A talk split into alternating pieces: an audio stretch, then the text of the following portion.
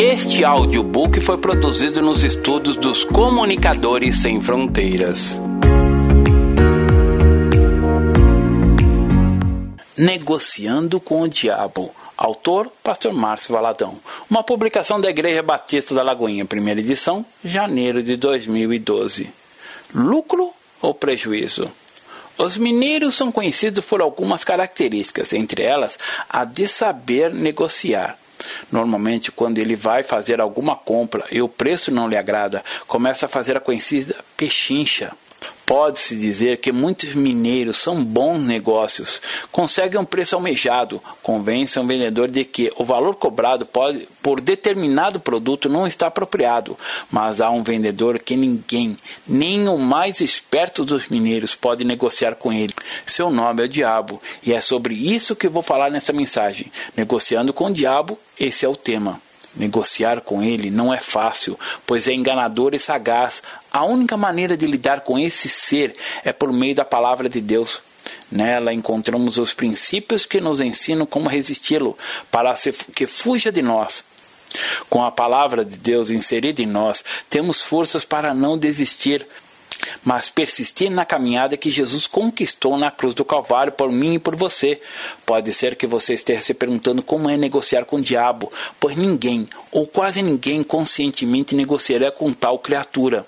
Sim, em sã consciência, até pode ser, mas você verá no decorrer desta mensagem que a probabilidade desta negociação acontecer é bem maior do que você pode imaginar. Na Bíblia existem algumas ilustrações ou alegorias que nos mostram realidades espirituais, e uma dessas encontra-se no livro de Êxodos. O povo de Israel foi escravizado durante muitos anos no Egito. Ele viveu debaixo dos chicotes, dos azorragues de faraós durante séculos. Vale ressaltar que na Bíblia, Faraó era um símbolo do diabo e do mundo. Todo aquele que ainda não recebeu a Cristo como Salvador e Senhor de sua vida é escravo das paixões mundanas de Faraó, assim como éramos quando ainda não tínhamos Cristo em nossa vida. Todos nós, no passado, fomos escravos de Faraó, escravos do mundo também. Alguns foram escravos da bebida, outros das drogas, outros da prostituição, outros escravos do dinheiro, enfim, escravos de todo tipo de pecado.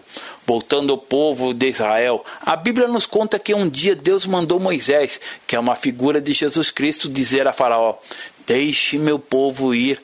Êxodo capítulo 5, verso 1. Deus por meio de Moisés, ordenou que Faraó libertasse o povo de Israel, que fizesse aquilo que ele jamais tinha intenção de fazer. Em cada encontro que Moisés teve com Faraó, este se mostrava irredutível. O que ele queria era negociar com Moisés, por isso, sempre fazia pequenas concessões, baixava o preço para deixar o povo ir embora. Todos nós lidamos com o diabo, mas esta lida precisa apresentar apenas um resultado, o qual Deus espera de nós, que ordenemos o inimigo a cumprir a vontade de Deus. Só isso. E a vontade do Pai está aqui em Êxodo capítulo 5, a partir do verso 1, que diz: Depois foram Moisés e Arão e disseram a Faraó: Assim diz o Senhor Deus de Israel: Deixe ir o meu povo, para que me celebre uma festa no deserto. Respondeu Faraó: Quem é o Senhor para que ele ouça e a sua voz e deixe ir Israel? Não conheço o Senhor, nem tampouco deixarei ir a Israel. Eles prosseguiram: O Deus dos Hebreus nos encontrou, deixa-nos ir, pois caminho de três dias no deserto, para que ofereçamos sacrifícios ao Senhor nosso Deus, e não venha ele sobre nós com pestilência ou com espada. Então lhes disse o rei do Egito: por que Moisés e Arão? Por que interrompeis o povo no seu trabalho? Ide a vossas tarefas, disse também Faraó. O povo da terra já é muito, e vós os distraís das suas tarefas. Naquele mesmo dia, pois, deu ordem Faraó ao superintendente do povo e aos seus capatazes, dizendo: Daqui em diante não torneis a dar palha ao povo para fazer tijolos, como antes, eles mesmos que vão e ajuntem para si a palha. Exigireis deles a mesma cota de tijolos que antes faziam. Nada diminuireis deles. Então estão ociosos e por isso clamam. Vamos e sacrifiquemos ao nosso Deus. Agrava-se o serviço sobre esses homens, para que nele se apliquem e não deem ouvidos a palavras mentirosas. Então saíram os superintendentes do povo e seus capatazes e falaram ao povo: Assim diz Faraó: Não vos darei palha, e de vós mesmos e ajuntai palha onde puderes achar, porque nada se diminuirá do vosso trabalho. Então o povo se espalhou por toda a terra do Egito, e a jantar restolhos em lugar de palha. Os superintendentes os apertavam, dizendo: Acabai vossa obra, a tarefa do dia, como quanto havia palha e foram aceitados os capatazes dos filhos de Israel, e que os superintendentes de Faraó tinham posto sobre eles. Estes lhe diziam: Por que não acabastes nem ontem, nem hoje a vossa tarefa, fazendo tijolos como antes? Êxodos capítulo 5, verso 1 a 14. Deus deseja ardentemente a libertação do povo dele, que seja livre de qualquer escravidão, domínio, poder das trevas. No texto que acabamos de ler, temos um princípio espiritual. Sempre que enfrentamos o diabo, Faraó, para tomar algo que por direito nos pertence, ele sempre revida. O revide vem imediatamente. Uma situação difícil aparentemente se torna mais difícil ainda, mais agravante. Voltemos aos versos 6, 7 e 8 que nos mostram o que aconteceu com os israelitas quando Moisés começou a pedir, a ordenar a Faraó que deixasse o povo ir de Israel. Naquele mesmo dia, pois deu ordem a Faraó, aos superintendentes do povo e aos seus capatazes, dizendo: Daqui em diante não torneis a dar palha ao povo para fazer tijolos, como antes, eles mesmos que vão e ajuntem para se a palha. Exigireis deles a mesma cota de tijolos que antes faziam. Nada diminuireis dela estão ociosos e por isso clamam: Vamos e sacrifiquemos ao nosso Deus. De início, o Faraó não deu crédito à palavra do Senhor. Em vez disso, ele sobrecarregou os hebreus com mais tarefas, exigindo deles a mesma produção de tijolos. Isso me fez pensar nas pessoas que dizem não aos prazeres do mundo por amor a Cristo. No meio evangélico, essas pessoas, quando se decidem por Cristo, no início são chamadas de novos convertidos. E uma das situações que os novos convertidos experimentam a esse tipo de pressão Parece que tudo se torna mais difícil. As áreas financeira, familiar, profissional parecem ficar de pernas para o ar. Os ataques parecem chegar a todo instante. E se você que ouve este livro, está passando por isso, fique em paz, não se preocupe. O diabo está esperando para que alguém escapou do controle dele. É fato, ele sempre vai revidar. Fará de tudo para que a pessoa creia que depois de que Cristo tudo se tornou pior e, por isso, o melhor é voltar para ele. Quando Moisés disse a Faraó para deixar o povo ir, ele respondeu que deixaria mas logo em seguida começou a fazer acusações, dizendo que o povo de Israel estava ocioso. No momento que decidimos por Cristo o mundo, não faço referência ao mundo físico, mas tudo aquilo que nele está e pode interferir na nossa vida cristã. Também nos chama de pessoas ociosas. Pode ser um colega, parente, vizinho, pessoas que ainda estão cegas espiritualmente. Estes olham para nós e dizem, acusando: Vocês não vão trabalhar, não? Agora não saem mais da igreja, ficam nela de domingo a domingo. É a tal célula, coral, dança, estudo bíblico, vigília, oração, pregação. Você não tem mais nada o que fazer? Alguns chegam a dizer que até que todo crente é preguiçoso, mas isso não é verdade. Aquele que tem Jesus e o segue verdadeiramente é trabalhador como ele, que disse: Meu pai trabalha até agora e eu trabalho também. João capítulo 5, verso 17 golpes baixos. Faraó tentou, por último, induzi-los a crer que as palavras de Moisés eram palavras vãs, mentirosas. Essa é a atitude do diabo, impedir que as palavras de Deus sejam ouvidas, pois ele sabe do poder que há nelas, poder para transformar vidas, e como resultado da ação de Faraó, a vida do povo de Israel, de imediato, tornou-se mais atribulada, isso pode acontecer não apenas na vida do novo convertido, mas também do velho convertido. Muitos são os que podem testemunhar as dificuldades e provações que já enfrentaram quando se dispuseram a orar intensamente, reservando assim um tempo maior para estarem com Deus. Tudo se torna mais difícil. Sabe por quê? porque estamos lidando com Faraó. Ele usa as armas que tem para nos atacar, e uma delas é a intimidação. Mas lembre-se, o diabo só se levanta para ser derrubado e apenas mostra a cara para ser envergonhado. Não precisamos temer o adversário, não temos que temer as intimidações dele. Ele sabe que não pode resistir às autoridades do nome de Jesus, que afirmou, parafraseando, as portas do inferno que, são do diabo não vão prevalecer contra a igreja. Mateus capítulo 16, verso 18. Não temas, eu sou o primeiro e o último, aquele que vive. Estive morto, mas desde que estou vivo pelos séculos dos séculos e tenho a chave da morte e do inferno. Apocalipse capítulo 1, versos 17 e 18.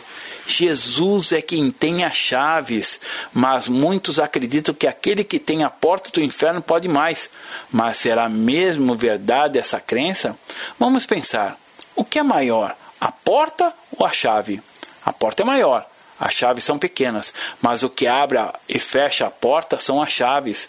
Uma porta sem chave perde a sua funcionalidade. Isso acontece no natural. Já no espiritual, você nem precisa de uma chave física, basta somente clamar o nome de Jesus independentemente do tamanho da porta, da intimidação advinda de Satanás. Clame sempre pelo nome de Jesus. O inimigo pode se levantar contra a sua vida por meio de uma grande porta, mas não o tema. Creia nas chaves que tem, que prevalecem contra ele. Tudo bem, o diabo pode até ter a porta, mas você pode fechá-las, pois tem um nome que abre, escancara, fecha, tranca para isso. Então, assim como ele fez com Moisés, tenta também negociar conosco. Ataca para fazer com que a pessoa acredite que o retorno a ele é melhor do que o avanço para Deus. E diante das intimidações deles, das pressões, muitos começam a ceder, a negociar com ele. Ele não muda, assim como fez propostas a Moisés, fará a mim e a você fez no passado e continua fazendo. No capítulo 8 de Êxodo, encontramos a primeira proposta dele dos versos 25 a 27, vemos isso. Chamou o faraó a Moisés e Arão e disse: Ide, oferecei sacrifícios ao vosso Deus nessa terra. Respondeu Moisés: Não convém que façamos assim, porque ofereceremos ao Senhor, nosso Deus, sacrifícios abomináveis aos egípcios. Eis que, se oferecermos tais sacrifícios perante os seus olhos, não nos apedrejarão eles? Observe no versículo 25: o povo servisse a Deus desde que não deixasse o Egito. Ide, ofereceu seus sacrifícios ao vosso Deus nesta terra. O nosso adversário no mundo espiritual não se importa quando nós servimos a Deus no Egito, que é o ciclo do mundo, do domínio dele alguns artifícios. Primeiramente, o inimigo cria um perigosíssimo precedente de que, para servir a Deus, não precisamos da igreja. Ele usa até mesmo pessoas para nos convencer de servir a Deus na nossa casa, sem prejuízo algum para a fé ou para a nossa vida espiritual. Você pode ser crente, mas ou seja em sua casa. Ninguém precisa ir ao cultos e reuniões. Você já viu a fúria das trevas no momento em que você se levanta e diz que vai ao culto? Isso acontece porque está escrito na palavra de Deus: Não deixemos-nos de congregar-nos, como é costume de alguns. Hebreus capítulo 10, verso 25. Esse texto fala justamente da perseguição de que os cristãos sofreram e por causa dela podem ter sido tentados a abandonar as reuniões. Mas não permita que esse pensamento invada sua mente, porque há poder quando o povo de Deus se reúne e podemos constatar essa verdade num dos textos mais gloriosos sobre a reunião da igreja no momento quando Pedro e João foram libertos da prisão está em Atos, capítulo 4, a partir do verso 23, intitulado, em algumas traduções, A Igreja em Oração. Uma vez soltos, procuraram os irmãos e lhe contaram co quantas coisas lhe haviam dito os principais sacerdotes e os anciões. Ouvindo isso, unânimes, levantaram a voz a Deus e disseram: Tu, soberano Senhor, que fizeste o céu, a terra e o mar e tudo o que neles há que disseste por intermédio do Espírito Santo, por boca de Davi, nosso pai, teu servo, para que se enfureçam os gentios e os povos imaginaram coisas vãs?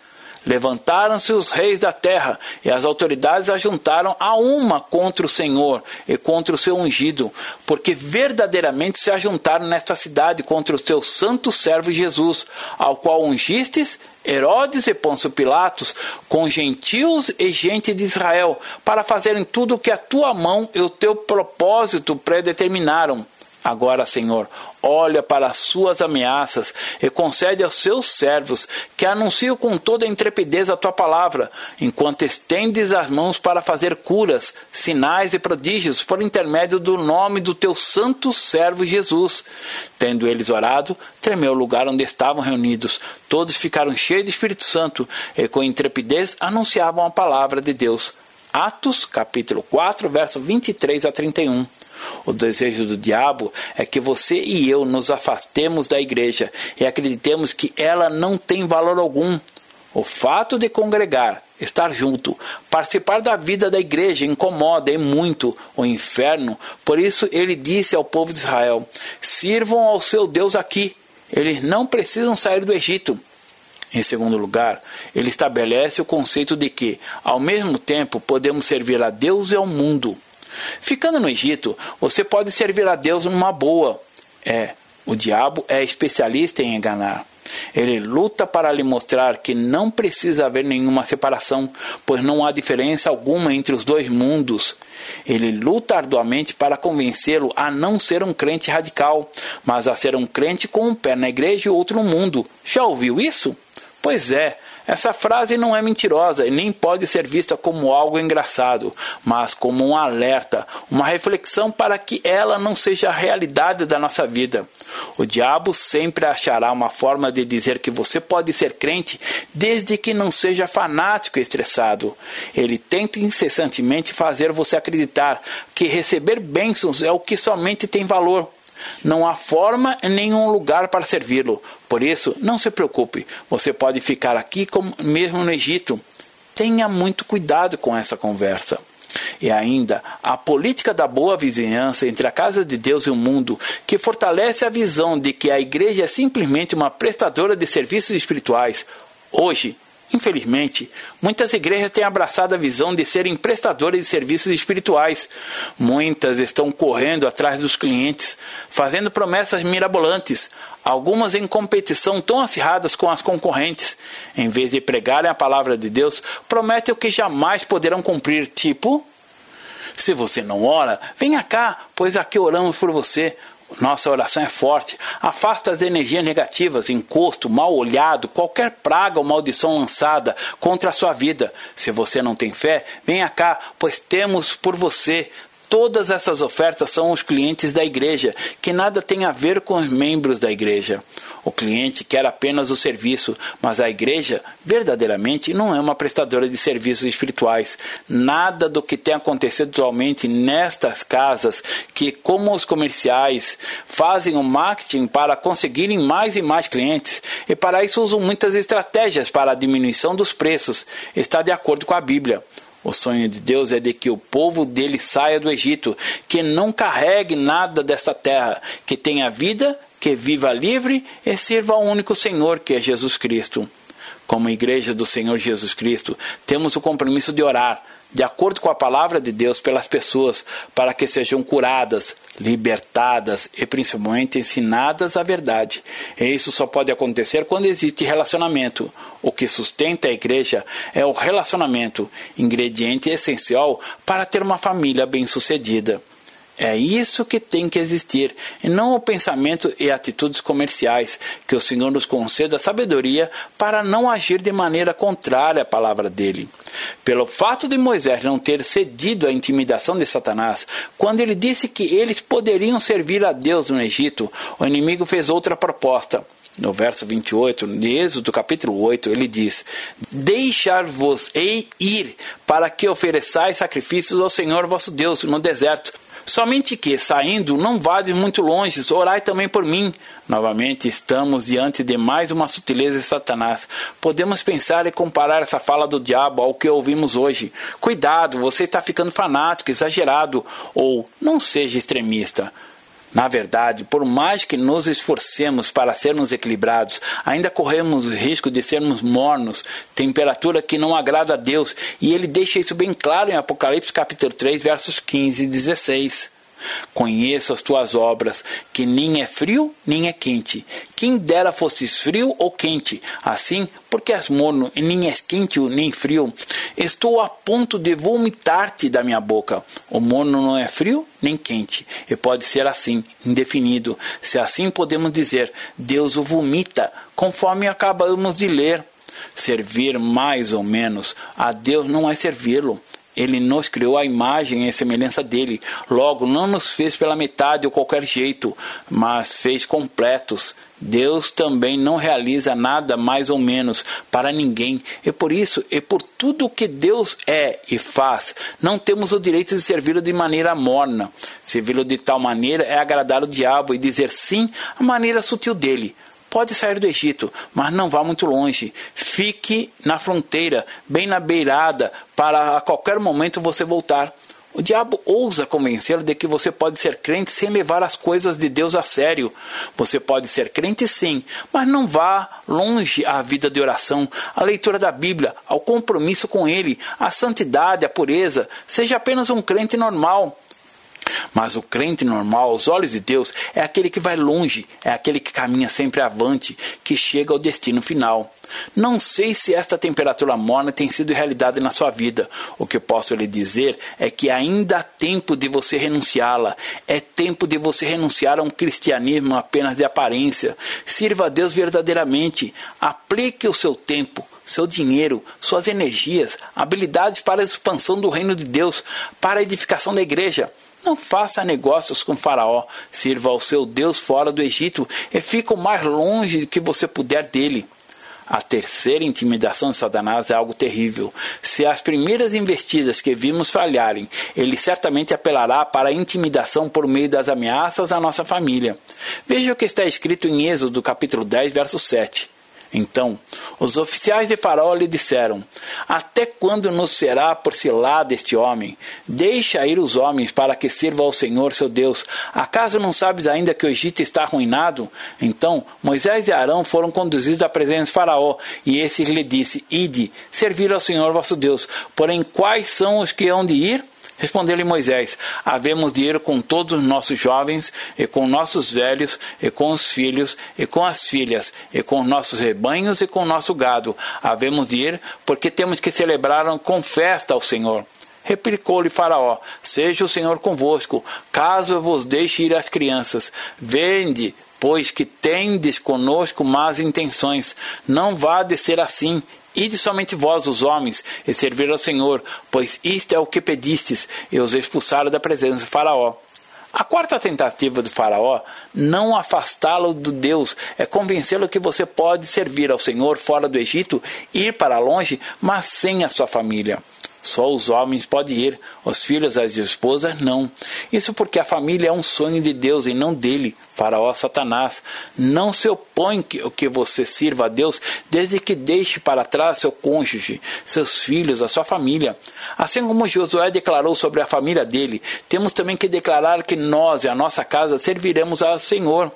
Agora, pois, temei ao Senhor e serviu com integridade e com fidelidade. Deitai fora os deuses aos quais serviram vossos pais, que estavam da além do Eufrates, e eu no Egito, e servir ao Senhor.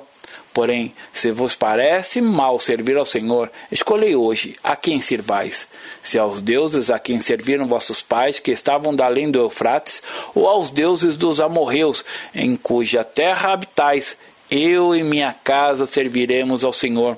Josué capítulo 24, versos 14 e 15.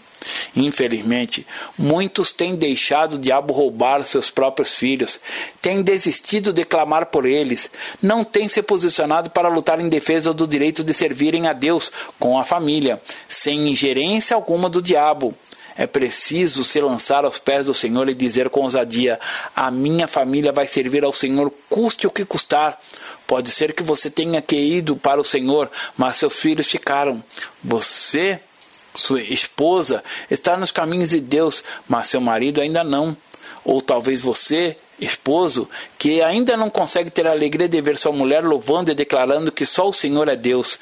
Se alguma dessas situações é a sua, não se conforme em viver com ela, não aceite, pois é isso que o diabo deseja, que você fique conformado, acreditando que tudo está perdido, e deixe assim a sua família para trás. Guarde isso no seu coração. O céu deixa de ser céu para muitos se você chegar sozinho lá. É verdade que não teremos lembranças daqui, mas você pode perder a bênção de viver a realidade do céu aqui na terra. A realidade de ver toda a família adorando ao único que é digno de receber louvor, honra e glória. Normalmente em todas as congregações cristãs, de verdade, há espaço para toda a família mulheres, adolescentes, crianças, bebês, idosos, homens, enfim, não há desculpas para não integrar os seus na sua casa de Deus. Não viva de acordo com as mentiras de Satanás. Peça a Deus sabedoria para ganhar toda a sua família para Jesus. Não há uma fórmula ou receita de como você deve fazer, somente Deus pode orientá-lo. Por isso peça a ele uma palavra uma atitude que possa fazer a diferença na vida dos seus familiares. Jamais permita que o seu coração aquiete-se diante da não conversão de um membro da sua família. Não coloque cabeça gostosamente no travesseiro sem chorar por eles aos pés de Jesus, enquanto uma só pessoa da sua família não for salva. Chore, querida, por seu esposo que ainda está longe de Deus. Você pode ganhá-lo para o Senhor sem uma só palavra, apenas com um testemunho lindo de sua vida santa, que irradia a graça de Deus. E assim, seu marido perceberá a esposa que tem. Você, esposo, deve chorar pela esposa que ainda não recebeu a Jesus Cristo como Senhor e Salvador, e também testemunhar com a própria vida o que Cristo fez em você. Antes era grosso, bebia, falava palavrões, era ausente. Agora é carinhoso, com provedor, presente, educado, cavalheiro. Imagine o impacto que essa vida transformada causará dentro de casa. E você, filho ou filha, que era rebelde, não honrava seus pais, nem mesmo trocava palavras com eles. Mostre o quanto Jesus o restaurou, o quanto você ama e quer estar perto deles. Mostre-os que você nasceu de novo para Deus e também para seus pais. Seja o grau de parentesco que for, todos os nossos familiares precisam reconhecer Jesus em nós e conhecê-lo por meio de nós. A quinta negociação que Satanás nos oferece para nos tirar de Deus é a de que podemos servir a Deus, mas deixar os nossos bens fora disso. Os bens são bênçãos materiais que Deus nos tem dado. No capítulo 10, verso 24 de Êxodo, vemos Faraó dizendo assim ao povo de Israel. Então Faraó chamou a Moisés e lhe disse: Ide, servir ao Senhor. Fiquem somente os vossos rebanhos, o vosso gado, e as vossas crianças irão também convosco. Em outras palavras, pode levar a família toda, mas deixe os vossos bens. Ninguém precisa negociar coisa alguma com Faraó, e nem aceitar a ideia de que Deus quer a pobreza e a miséria para você. Faraó fez tudo para impedir que o povo levasse seus bens, mas Deus não permitiu, e além de não permitir, fez com que os egípcios presenteassem o povo que estava saindo com todas as riquezas que possuíam. Não ceda nenhum centavo para o diabo, sirva a Deus com seus bens. É a maneira bíblica de vencer Faraó nesta área, é entregar também ao Senhor nossos dízimos e ofertas. Quando fazemos, destronamos Faraó e abrimos as portas para que as bênçãos financeiras venham sobre nós. E lembre-se sempre: Deus não precisa do seu dinheiro, Ele quer a sua fidelidade. É entregando-lhe o que é bíblico que você demonstra que é fiel, não a homens. Se você ainda não conhece, veja o que o Senhor diz sobre os dízimos e ofertas no livro de Malaquias. Roubarás o homem a Deus? Todavia, vós me roubais e dizeis: Em que te roubamos? Nos dízimos e nas ofertas, com maldições sois amaldiçoados, porque a mim me roubais, vós, a nação toda. Trazei todos os dízimos à casa do tesouro, para que haja mantimento na minha casa. E provai-me nisto, diz o Senhor dos Exércitos: se eu não vos abrir a janela do céu e não derramar sobre vós bênção sobre, sem medida, por vossa causa repreenderei o devorador porque não vos consuma o fruto da terra. A vossa vide no campo não será estéril, diz o Senhor dos Exércitos. Todas as nações vos chamarão felizes, porque vós sereis uma terra deleitosa, diz o Senhor dos Exércitos. Malaquias capítulo 3, verso 8 a 12. Considerações finais. Tudo o que disse é para encorajá-lo a resistir às investidas do diabo. Você não tem que lutar com ele, pois Jesus Cristo já o derrotou. Ele é um perdedor. O que precisa fazer, como disse no início, é resistir, ele fugirá. Tiago, capítulo 4, verso 7. E é isso que vemos, analisando as propostas de Faraó israelitas. Descobrimos que o inimigo sempre cede, mesmo que seja pouco a pouco. Você precisa permanecer na posição correta para tomar cada parte da herança que lhe pertence. Por isso, jamais negocie com Faraó. Deus abençoe. Pastor Márcio Valadão. Jesus te ama e quer você.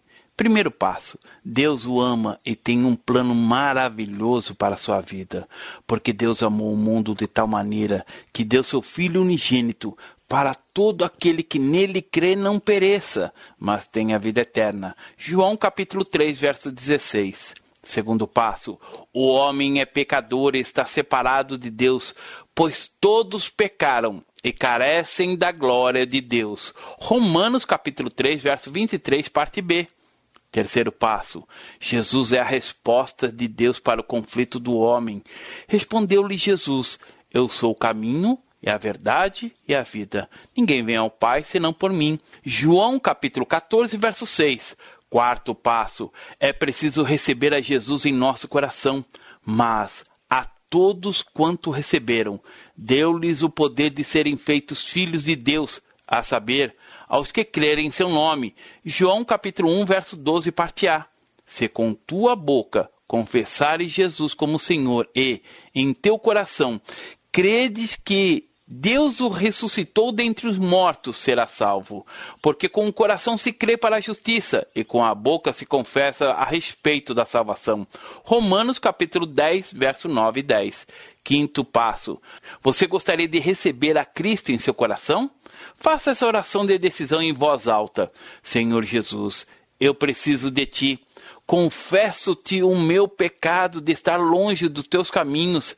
Abra a porta do meu coração e te recebo como meu único Salvador e Senhor. Te agradeço porque me aceita assim como eu sou e perdoa o meu pecado. Eu desejo estar sempre dentro dos teus planos para a minha vida. Amém. Sexto passo: procure uma igreja evangélica próxima à sua casa. Nós estamos reunidos na Igreja Batista da Lagoinha, Rua Manuel Macedo, 360, bairro São Cristóvão, Belo Horizonte, Minas Gerais. Nossa igreja está pronta para lhe acompanhar nesse momento tão importante da sua vida. Nossos principais cultos são realizados aos domingos. Ficaremos felizes com sua visita.